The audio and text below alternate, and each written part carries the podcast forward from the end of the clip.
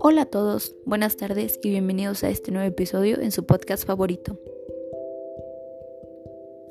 Hoy hablaremos acerca de la importancia y el impacto que tiene el contenido que plasman los autores en la corriente literaria, el realismo. Para comenzar, ¿qué es el realismo?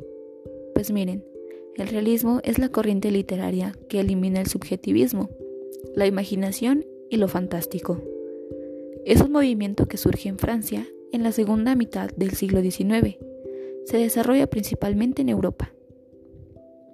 A diferencia de otras corrientes literarias, el realismo busca crear obras que reflejen la realidad del artista y de su época histórica.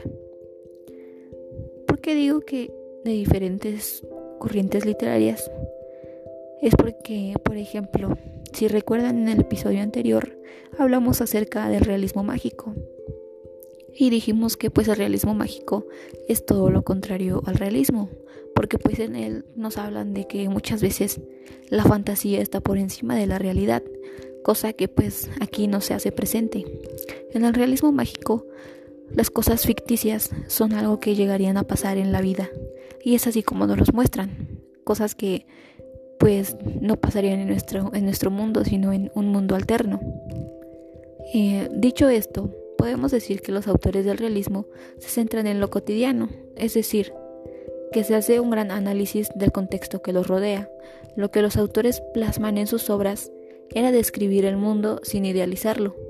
Tenían más interés por la sociedad que por ellos mismos. Lo que el escritor busca es una verdad social. Para el realismo, todo elemento de la realidad merece ser representado. Desde mi punto de vista, creo que esta corriente literaria es de gran importancia porque deja de lado el sentimentalismo que está muy presente en otras corrientes literarias y nos presenta lo que realmente sucede en la sociedad y en las diferentes clases sociales, para dejarnos ver la realidad que muchas veces es evadida o es disfrazada con cosas ficticias.